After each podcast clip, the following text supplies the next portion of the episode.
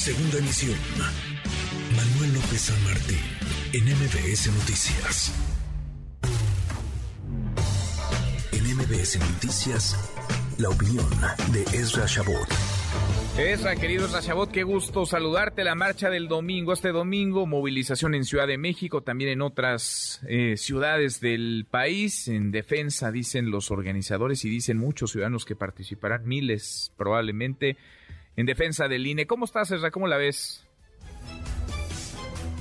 Uy, se nos fue. A ver, ahí estás. Ezra, ¿cómo estás? Ahí estoy. Hola, ¿qué tal, Manuel? ¿Cómo estás? Buenas bien, tardes, buenas tardes bien. al auditorio. ¿Cómo ves esta marcha, Bueno, Ezra? Mira, yo creo que esto comenzó básicamente como un, pues un modelo, podríamos decir, de eh, protesta o una estructura de protesta frente a una eh, propuesta del propio presidente de la República y de Morena. Y esto ha rebasado los límites de mm, lo que podríamos llamar esta una reforma o una, una discusión sobre la reforma político-electoral. Hace unos momentos Guadalupe Acosta te decía abiertamente que, bueno, pues eh, esto es eh, algo así como un ajuste de cuentas entre excompañeros de batalla, los que incluso, hay que recordar, Manuel, pues apoyaron a López Obrador en el 2006 con el cuento del fraude electoral. Esto que el presidente de la República ha tomado y Morena como bandera de batalla contra el INE y que fue apoyado en 2006 por una buena parte de sus compañeros que hoy están diciéndole no, eso no existió y que sería básicamente el tirar por la borda este modelo o esta, mm, esta afirmación o este argumento que te lleva a pues eh, justificar el, la- el derrumbe del Instituto Nacional Electoral porque de eso se trata fundamentalmente. Pero esto eh, ya en este momento mm, rebasa en la discusión del INE o no INE. Esto lo que está generando es ya un movimiento que está armando a una oposición, primero partidaria, porque los partidos se pegaron finalmente, hay que recordar, ellos no convocan a la marcha y de repente terminan pues pegándose a ella diciendo sí, sí le entramos y primero el PAN y luego el PRI, por supuesto estaba el PRD, y hay algo raro ahí con Movimiento Ciudadano que no sabe si le entra o no le entra, pero bueno, finalmente una buena parte de la oposición política le entra al movimiento. Y uno llega a la conclusión de que eh, pues se trata ya no solamente de la bandera de defendamos y de que no se toca al INE, sino que esto que no se quería originalmente convertirla en un movimiento de protesta en contra del gobierno, esto termina convirtiéndose en eso. Eh, probablemente el domingo eh, se va a tratar de controlar de que no haya este tipo de expresiones de oposición y de rechazo, pero lo que ha hecho esta semana López Obrador es básicamente convertir a la marcha en un movimiento opositor, no a la reforma como tal, sino al gobierno de López Obrador. Y creo que esto ha sido la, su, su, su trabajo de la semana. Lo que hizo fue galvanizar, se, solidificar a una oposición y convertirla no en el eje del rechazo a la reforma electoral, sino a la posibilidad real de una, de una candidatura única opositora. Y por eso, incluso, empiezan a decir, ahí está la figura de Woldenberg.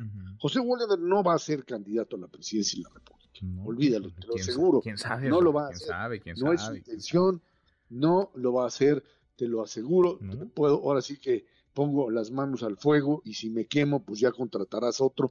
Pero No, lo nunca. cierto es, lo, lo- lo cierto es que eh, él no es la figura, él no está hablando de eso, él no es, eh, eh, no tiene un, perfil ni tiene un interés manifiesto de eso, pero en este momento ahí está esta, eh, esta postura que pues sin querer voluntariamente el presidente en su paranoia con respecto a la propia eh, oposición política, terminó construyendo durante la semana.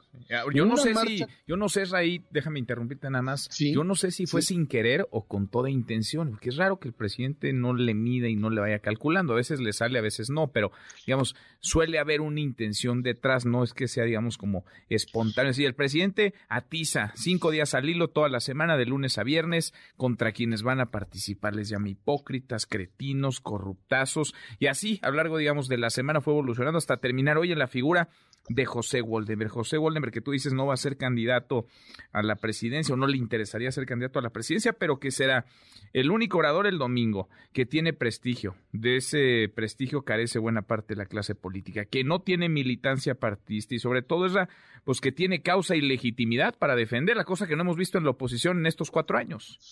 Sin duda alguna, y por ello es que Woldenberg dice yo no le entro.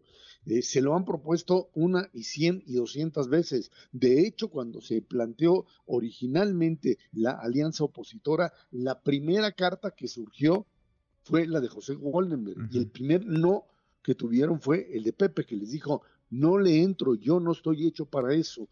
José Woldenberg entra ahorita al quite porque para él este asunto de la figura electoral es prácticamente su proyecto de vida se le convirtió en eso. Él fue el creador, llamémoslo así, me, atrevo a, exagerar, del Instituto Federal Electoral. Y no solo eso, sino de lo que atañe o lo que eh, está vinculado a la democracia electoral mexicana. En el Instituto mm, para Estudios de la Transición Democrática que él preside, con la figura de Lorenzo Córdoba, con los vínculos que tiene con todos y cada uno de quienes han sido presidentes del Consejo General del INE, Goldenberg ha mm, eh, luchado por defender incluso las reformas eh, electorales a pesar de que eh, ha habido críticas, a pesar de que hemos cuestionado y lo hemos hecho tú y yo, Manuel, con respecto a los excesos que se tienen en el control, en, el, derroche de recursos a partidos, en el control de spots en medios de comunicación que resultan absurdos. Y bueno, ahí está un Goldenberg que tiene la capacidad y la ha tenido como para pues eh, asumir que lo que hay que defender es básicamente esta equidad.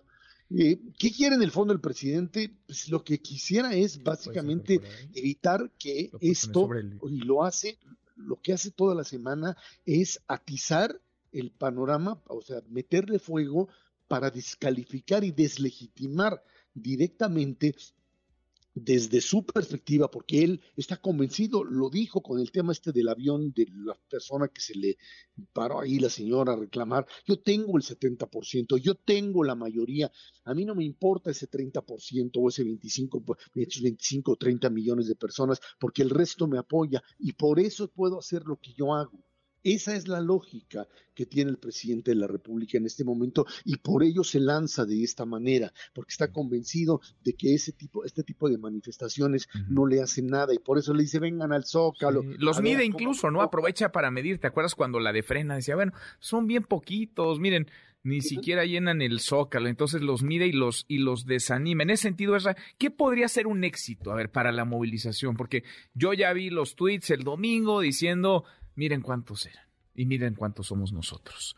Miren cuántos van y se reúnen acá con esta causa y miren cuántos han acompañado al presidente de la República. Lo medimos por número, lo medimos por capacidad de cohesión, de movilización, de aglutinamiento. ¿Cómo medir el éxito o el fracaso de la movilización del domingo? Esa?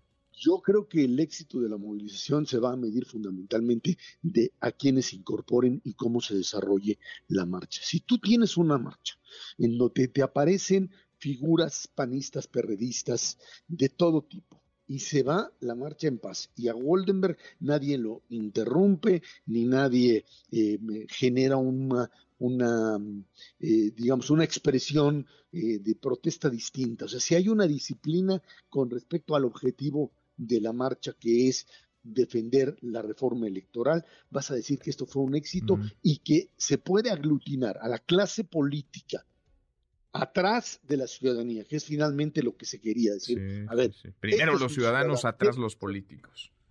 Eso, atrasito los políticos, adelante los ciudadanos y entonces empiezas a construir a partir de ahí una posible alianza opositora. Eh, si en medio de esto empiezan a gritarle y a chiflarle porque de repente se aparece Alito y le, le gritan vendido, tú no, y con este no, y ven a panista, panista, ahí se acabó, ahí se acabó, Manuel. Pues se acabó porque entonces sí, es, lo que haces es no demostrar la capacidad de movilización y de unión, sino demostrar claramente que están pegados con algo que no resiste. Ahora sí que no están pegados con cola loca, perdón el, spot, pues, sino que están pegados, ahora sí que con engrudo, y con un engrudo que se puede deshacer fácilmente por las contradicciones mismas que tienen. O esta marcha solidifica concentra y le da la posibilidad a partir de ahí brincar hacia algo más o simplemente va a trascender como algo diferente. Creo que el presidente se equivoca, se equivoca y se equivoca fuertemente al descalificar primero, al ofender, al insultar. Eso no se hace. Creo que en ese sentido perdió la cabeza simple y sencillamente perdió la cabeza. Pero no es nuevo eso, Ezra, no, no, es nuevo, ¿eh? O sea, esto me dijeras, es que, apareció un Andrés Manuel López Obrador que critica, insulta a quienes no piensan como él esta semana, pues le ha dado buen resultado, por lo menos los últimos cuatro años.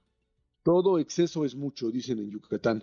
Y creo que en este, en este caso, eh, expresiones de Cretín, de Barbajanes y de etcétera, etcétera, te habla, sí, de alguien que eh, ante una expresión de esta naturaleza eh, pierde, pierde absolutamente la razón. El tema de los oligarcas, oligarcas, o sea, porque tiene la figura de Claudio X González. Digo, pues, voltea a ver, su, tiene su consejo de administración y pues, son los hombres más ricos de este país, pero esos son oligarcas buenos porque pues eh, están del lado de él, no digo nombres para evitar suspicacias, pero la verdad es que es un discurso muy manijeo, un discurso de el que está conmigo, más allá de lo sucio que esté, está purificado y los otros no.